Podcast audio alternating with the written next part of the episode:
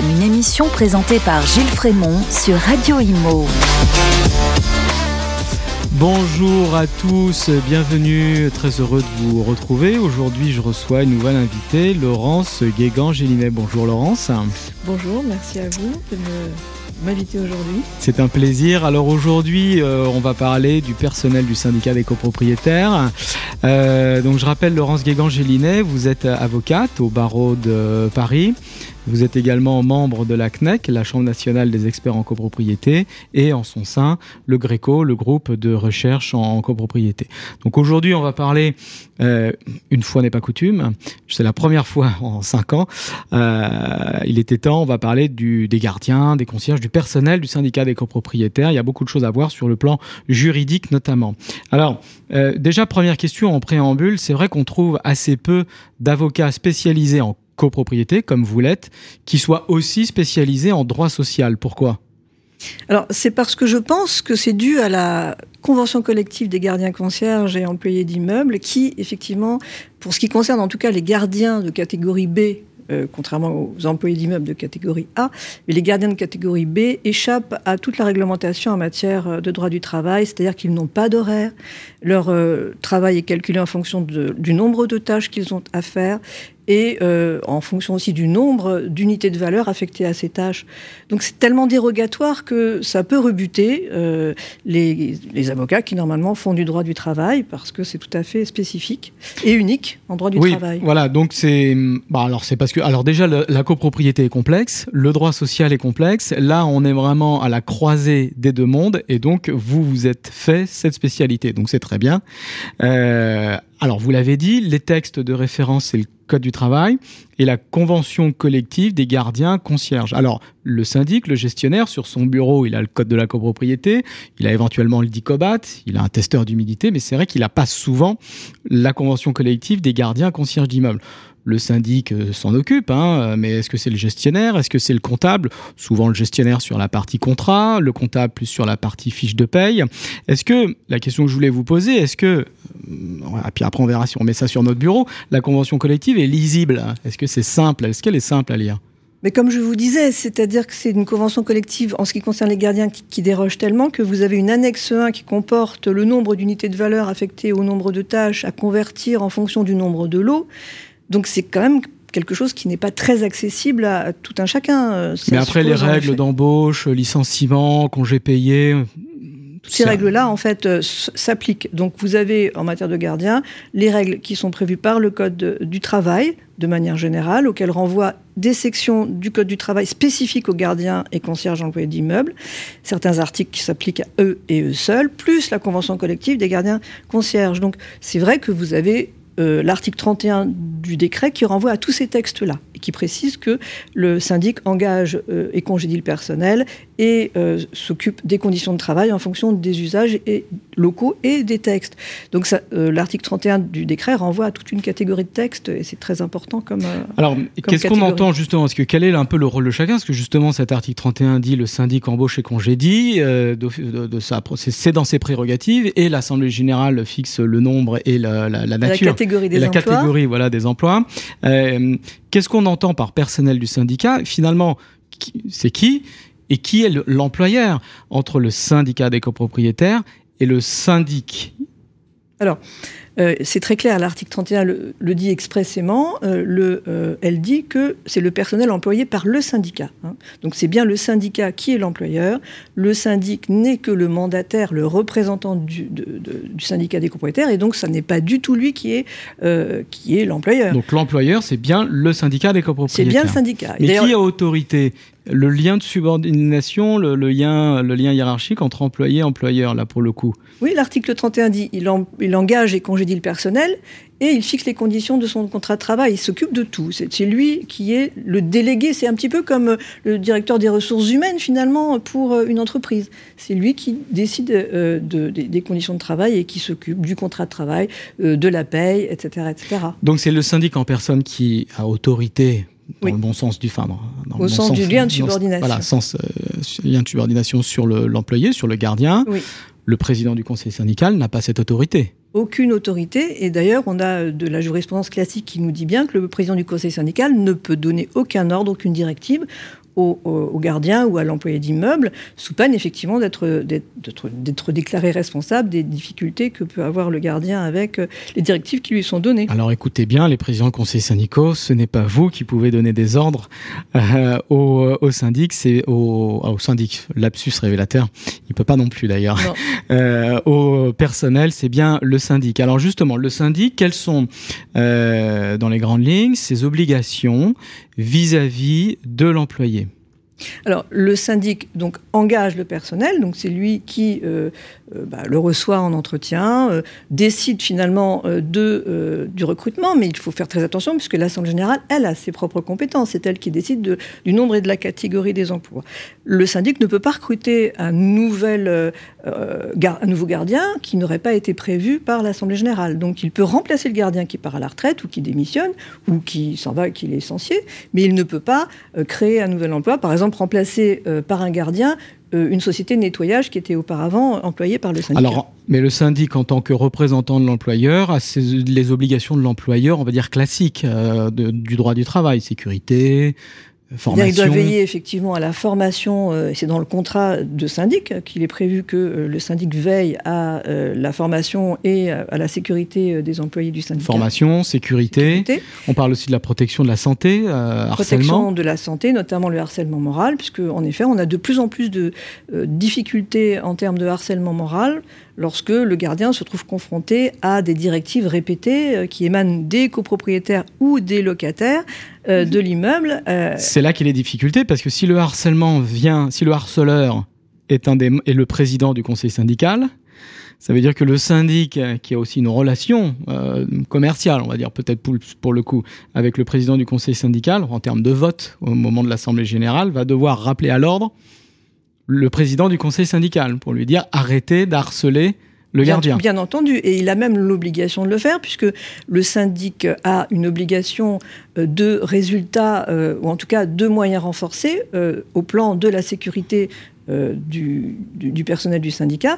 et donc s'il a vraiment connaissance de difficultés de harcèlement moral, si la euh, gardienne ou le gardien lui fait part de ses difficultés, il doit faire en sorte d'arrêter de, euh, ce, harcèlement. Donc obligation de résultat, il ne doit pas se contenter de faire un courrier pour dire euh, arrêtez d'harceler le gardien. Exactement, il doit mettre en œuvre tous les moyens pour empêcher que ces, ces actes continuent. Donc, alors c'est pas une obligation de résultat, parce que l'obligation de résultat finalement...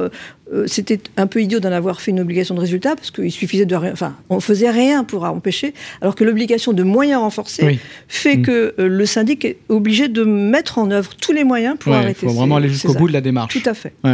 Alors, euh, il y a une question qui se pose souvent. Euh, euh, notamment au moment de l'Assemblée générale, comme on le sait, le syndic ne peut pas venir avec des pouvoirs en Assemblée générale. C'est préposé non plus.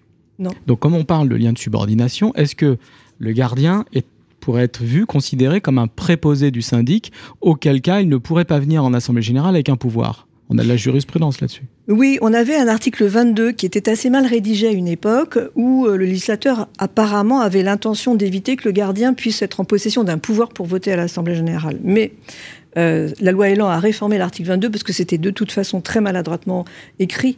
Euh, et désormais il a enlevé le mot salarié de l'article 22, ce qui fait que le gardien comme de toute façon auparavant, a toujours le droit, et c'est pas du tout interdit, d'être en possession d'un pouvoir. Et ça arrive d'ailleurs assez fréquemment finalement, puisque euh, parfois les copropriétaires euh, n'ont que le gardien de, de connaissance à qui confient leur mandat pour aller voter à l'Assemblée générale ou pour euh, le donner au syndic en mandat en blanc au cas où. Mais donc le gardien n'est pas un préposé du syndic, donc il peut venir en Assemblée générale avec un pouvoir sans problème, il n'y a pas d'incompatibilité. Alors bon, là on est peut-être un peu plus dans le, dans le social, dans le relationnel, mais vous le voyez aussi en tant qu'avocate, c'est vrai que parfois on a des des clans au sein de l'immeuble entre les copropriétaires qui sont pro-gardiens, ceux qui sont anti-gardiens. Le syndic est souvent pris à partie, alors il faut faire preuve d'une forte résistance, mais ça arrive euh, parfois jusqu'à jusqu'à l'avocat. Vous, vous constatez, vous gérez comment ces situations? Ça arrive assez fréquemment finalement. J'ai été pour la première fois très étonnée par un premier prud'homme que j'ai eu au tout début où euh, dans une très grande copropriété, euh, je suis allée au conseil de prud'homme pour défendre le licenciement des gardiens, un couple de gardiens. Et je me suis étonnée de voir que finalement, lors de cette audience, euh, la partie adverse a montré 90 attestations de copropriétaires qui trouvaient que le gardien était extrêmement intéressant, qui travaillait très bien, son épouse également. Et donc, euh, c'est là que j'ai vu que pour la première fois, qu'en réalité, souvent, il y a deux clans dans, une, mmh. dans, dans, dans, ce genre de dossier. Et vous avez ceux qui sont pour le gardien, ceux qui sont contre. Finalement, ils peuvent faire capoter une procédure euh, de prud'homme qui a été engagée par le syndicat des copropriétaires. C'est ce qui s'est produit. Et effectivement, le gardien peut être euh, d'une grande aide le plus souvent pour la gestion du syndic, puisque c'est, il est sur place, il est sur le terrain, mais parfois ça peut être une source de, de, conflits et donc du temps est très chronophage pour le, pour syndic. Euh, justement, l'entretien d'embauche, alors on dit que le syndic embauche et congédie le personnel, cependant dans la pratique, euh, l'entretien d'embauche, le choix du gardien, le conseil syndical y est souvent associé. Il est d'ailleurs conseillé que le conseil syndical euh, donne son feu vert euh, sur les CV, sur le choix final du, du, profil du candidat. Alors c'est soit sur le choix final, c'est-à-dire que le syndic reçoit plusieurs candidats, et puis ensuite bah, fait une petite réunion avec le conseil syndical pour leur expliquer un petit peu ce qu'il en a trouvé, enfin ce que lui en pense. Parfois même, j'ai vu des syndics qui euh, associaient des membres du conseil syndical aux entretiens d'embauche. Moi, je le constate aussi de plus en plus souvent, euh, euh, le conseil syndical et le syndic, de pair, font les entretiens d'embauche. J'ai même vu parfois le conseil syndical faire tout seul ces entretiens d'embauche et dire au syndic c'est bon, on a trouvé, vous n'avez plus qu'à lui préparer le contrat de travail. C'est des choses qui se feront bon, dans une forme de cogestion de façon intelligente. pourquoi pas alors, le, le contentieux social, puisque vous êtes avocate, euh, en copropriété et en, social, est-ce qu'il est abondant euh, sur le personnel du gardien? Et quels sont euh, les, les litiges les plus courants? Est-ce que c'est sur des contestations de fiches de paye, sur du licenciement, rupture conventionnelle, harcèlement? On a beaucoup de, contentieux en matière de harcèlement, c'est vrai. On a des, difficultés à cause de ça, parce qu'en effet, euh, de plus en plus, euh, les euh, copropriétaires pensent que c'est à eux de donner des instructions ou de surveiller le travail du gardien, etc. Oui, donc ça, on le constate de plus en plus. On constate beaucoup de difficultés de ce type.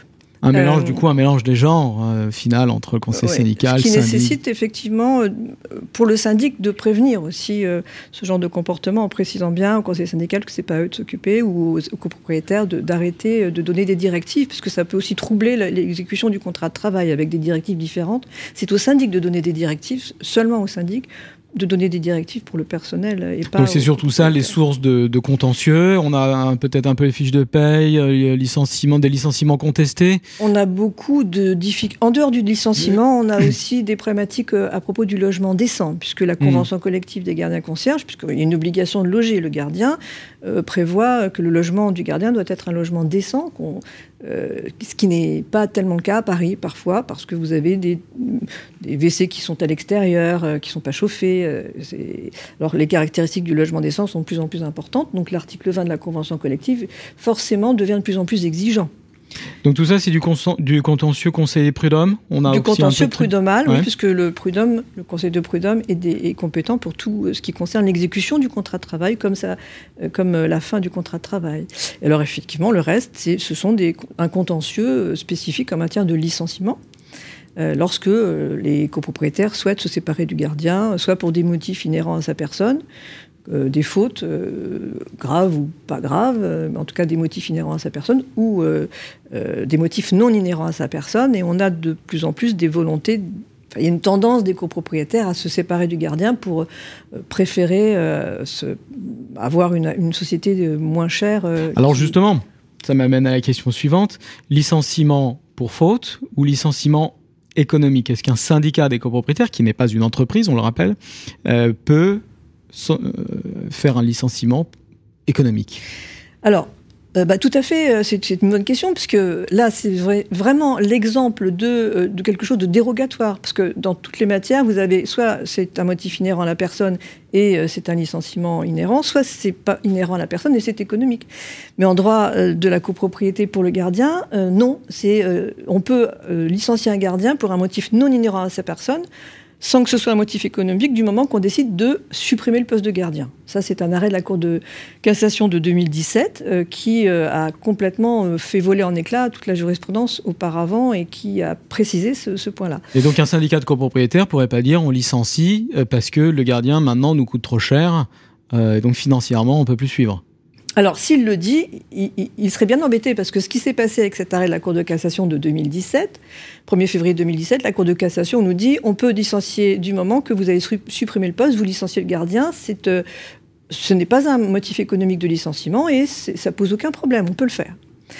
Euh, on s'est demandé si les cours d'appel allaient embrayer sur cet arrêt de la Cour de cassation, et c'est ce qu'elles ont fait. On a trois arrêts de différentes cours de cassation, de différentes cours d'appel, pardon, euh, Pau, euh, Paris, Aix-en-Provence, etc., qui décident qu'en effet, on peut licencier du moment qu'on supprime le poste. La seule chose, c'est qu'il faut vraiment supprimer le poste avant de licencier, parce que on a vu aussi des exemples où euh, le poste euh, n'a pas été supprimé, on licencie pour, parce qu'on veut supprimer le poste, mais euh, ce n'est pas efficace du tout. Il faut faire ça dans l'autre sens. On supprime d'abord, on licencie ensuite. Et puis, vous avez le licenciement pour motif économique que naturellement, il ne faut pas invoquer. On a euh, des arrêts qui disent oui, vous vouliez supprimer le poste, mais vous avez invoqué des motifs économiques de suppression de poste. C'est-à-dire, vous dites parce que vous supprimez le poste parce que vous avez des problèmes pour payer euh, les travaux qui sont prévus, etc. Mais si vous dites ça dans, la lettre de licenciement, il faut absolument que vous en justifiez. Or, vous, ne justifiez pas de motif euh, qui justifie ça. Ou alors, un autre arrêt, je crois que c'est la Cour d'appel d'Aix-en-Provence, c'est ça, qui nous dit en 2021, vous avez justifié d'un motif économique. Vous n'étiez pas obligé, vous pouviez simplement euh, vous prévaloir de la suppression de poste. Mais comme hmm. vous avez invoqué le motif économique, vous vous êtes volontairement mis dans le cadre d'un motif économique de licenciement et vous ne justifiez pas des éléments euh, de motif, euh, du motif économique, donc c'est un licenciement sans cause réelle et sérieuse. Donc il faut faire très très attention pour être bien dans... dans, Alors justement, il y a aussi un problème de chronologie de timing. On a dit que le syndic congédiait le personnel, ça veut dire que le syndic, sans l'Assemblée générale, peut licencier un gardien. Cependant, ce licenciement parfois entraîne enfin, entraîne systématiquement une indemnité qui, en fonction de l'ancienneté et du montant du salaire, peut être très importante. 10 euh, 000 euros, 20 000 euros, 30 000 euros, 40 000 euros. Donc le syndic va vouloir se faire couvrir par l'Assemblée générale alors qu'il n'en a pas besoin légalement puisqu'il peut le faire d'office. Cependant, euh, on a de la jurisprudence qui, nous, qui a annulé, qui a condamné un licenciement puisque le licenciement avait été voté par l'Assemblée générale avant qu'il ne soit fait. Sauf que si on le fait ratifier ah, par l'Assemblée générale une fois que c'est fait, bah c'est peut-être trop tard. Enfin, c'est trop tard puisque c'est fait, c'est signé. Alors comment on fait à ce moment-là? Surtout s'il y a une grosse indemnité à verser à la clé. Oui, c'est vraiment l'exemple des difficultés d'articulation du droit du travail avec le droit de la copropriété. Puisque le syndic est censé effectivement euh, pouvoir congédier euh, le personnel, sauf que évidemment, euh, il ne peut pas prendre le risque tout seul de décider tout seul. Il faut que ce soit en effet, une décision qui soit prise en accord avec bah alors, le conseil syndical, parce que l'Assemblée générale, c'est vrai que c'est pas possible d'acter S'il y a une résolution qui acte le licenciement, ça, ça va vicier votre procédure derrière. Complètement, puisqu'on doit euh, convoquer préalablement euh, le personnel à un entretien préalable. Si euh, on acte du licenciement avant l'entretien préalable, la Cour de cassation nous dit vous n'avez pas respecté la procédure de licenciement, donc c'est un licenciement sans cause réelle et sérieuse. Donc dans ce sens-là, c'est pas bon non plus. Sauf dans un cas particulier, puisqu'il y a eu un arrêt de l'Assemblée plénière de la Cour de cassation en 2010 qui a dit que si jamais dans le règlement de copropriété, il est prévu qu'on ne peut licencier le personnel du syndicat que le gardien en l'espèce, que si c'est l'Assemblée générale qui prend la décision, ce, règlement de copropriété doit être respecté. Et il faut donc euh, que ce soit l'Assemblée générale qui, fasse, euh, qui décide du licenciement avant euh, que la personne soit licenciée. Donc là, c'est très très particulier. Alors déjà, le syndic doit faire attention que dans, dans le règlement de copropriété, ce ne soit pas quelque chose de ce type qui soit prévu avant de prendre la décision tout seul. Euh, et ce type de clause, euh, la Cour de cassation l'a dit plus ou moins, c'était une clause qui aurait pu être réputée non écrite, mais ça hmm. n'avait pas été soulevé. Mais en même temps, euh, c'est une clause qui était une clause de fond. La Cour de cassation considérait que c'était une circonstance qui n'annulait, qui annulait la qui n'annulait pas la procédure, Donc parce que c'était une condition de, fond et pas, de forme. Voter, faire voter le, licenciement avant et avant c'est trop tôt et après c'est trop tard. on le fait avec le conseil syndical un peu en off, quoi. Tout à fait. Et c'est ce que la doctrine nous dit qu'il faut, qu'il faut faire hein, depuis toujours, puisqu'il y a des conséquences trop importantes. Le syndic, sinon, serait recherché en responsabilité s'il prenait tout seul la décision d'un licenciement euh, qu'on pourrait considérer sans cause réelle et sérieuse s'il n'avait pas respecté les conditions de fond ou les conditions de forme euh, du licenciement. Alors, dernière question, euh, avant de nous quitter, une fois qu'on a licencié ou une fois que la gardienne part à la retraite, hein, tout simplement, qu'est-ce qu'on fait de la loge? Euh, est-ce que est-ce qu'on la vend? Est-ce qu'on la garde? Si on la vend, à quelle majorité? Est-ce que c'est les deux tiers? Est-ce que c'est l'unanimité? On a l'article 26 qui nous dit c'est l'un ou l'autre, mais euh, quel est le critère? Alors, on, parle de suppression euh, du poste de gardien. Donc, l'article 26 nous dit maintenant que c'est une décision qui doit être prise si c'est à l'unanimité, si jamais cette décision pose une question, une modification des conditions de licence des parties euh, privatives. Donc, euh, si jamais le poste de gardien est prévu dans le règlement de copropriété, il faut, copropriété, il faut savoir que c'est l'unanimité de tous les copropriétaires pour supprimer le poste de gardien. Et l'article 26 nous dit aussi maintenant que si on supprime le poste de gardien, il faut que ce soit la même majorité que la vente de la loge se fasse euh, dans une même décision d'assemblée générale. Mais bien sûr, on n'est pas obligé de, vendre la loge euh, en même temps qu'on supprime le poste de gardien. On peut faire autre chose. On peut décider de ne pas la vendre, justement. Du moment que la décision est prise dans la même Assemblée générale et aux mêmes conditions de majorité que la suppression du poste de gardien. Donc c'est unanimité si c'est prévu au règlement de copropriété, mais si c'est pas prévu au règlement de copropriété, copropriété est-ce que ça peut être unanimité aussi s'il y a atteinte à la destination de l'immeuble? Normalement, non. Ce serait à ce moment-là l'article 26 seulement euh, et pas l'unanimité. Sauf si un copropriétaire euh, souhaiterait engager une procédure pour prétendre, pour prétendre que qu'il y a atteinte à la destination de l'immeuble. Alors c'est vrai qu'aujourd'hui, euh, on vend plus trop l'éloge, hein, moi je le constate. Euh, les, copropriétaires ont peur euh, que quelqu'un vienne, une personne étrangère à l'immeuble vienne racheter la loge et en face du Airbnb, parce que c'est bien pratique de faire du Airbnb au rez-de-chaussée. Et, comme on a de nouveaux usages euh, par rapport à la mobilité et les vélos, et qu'ils n'ont pas de locaux vélos dans ces vieux immeubles, ils profitent du départ de la gardienne pour, pour vendre la loge et la transformer en local vélo. Après, ils perdent un service euh, qu'ils avaient avant grâce à leur gardienne et qui pouvaient rendre voilà, des petits services et surtout faire du lien social. Et euh, souvent, cette tâche-là est transférée au conseil syndical et au syndic, mais euh, pas avec les mêmes moyens. Oui, et puis c'est la mémoire de l'immeuble, le gardien aussi. C'est et il y a un arrêt de la Cour de cassation qui nous dit aussi que on ne peut pas avoir d'équivalence de conditions entre le service qui est fait par un gardien, notamment pour des gens âgés, euh, en termes de sécurité, rien ne remplace, il n'y a pas d'équivalence euh, des prestations entre une entreprise qui euh, est là pour faire le ménage et sortir les poubelles et quelqu'un qui est là à demeure et qui assure la sécurité non seulement de l'immeuble, mais parfois de la rue tout entière et du quartier même. Mais c'est vrai que l'argument financier est souvent en défaveur du maintien du poste de gardien. Je le vois sur certains immeubles, on passe du simple au double entre les charges sociales, le salaire versus la prestation d'un prestataire une société de ménage, euh, on peut passer du simple au double et voilà. Et puis c'est vrai que les procédures, comme on l'a vu, pour se séparer d'un gardien sont parfois très lourdes, donc ça aussi ça refroidit. Mais ça c'est le droit du travail en général. Euh, les copropriétaires. Je vous remercie beaucoup. On a un tout petit peu dépassé, mais c'est pas grave. C'était euh, c'était intense et surtout très instructif. Je vous remercie Laurence Guégan. Je rappelle que vous êtes Laurence Guégan-Génilet, avocate au barreau de Paris, membre de la CNEC, la Chambre nationale des experts en copropriété, et du Gré le groupe de recherche en copropriété. Merci Laurence. Merci à vous. Mille millième, une émission à réécouter et télécharger sur le site et l'appli radio.imo et sur toutes les plateformes de streaming.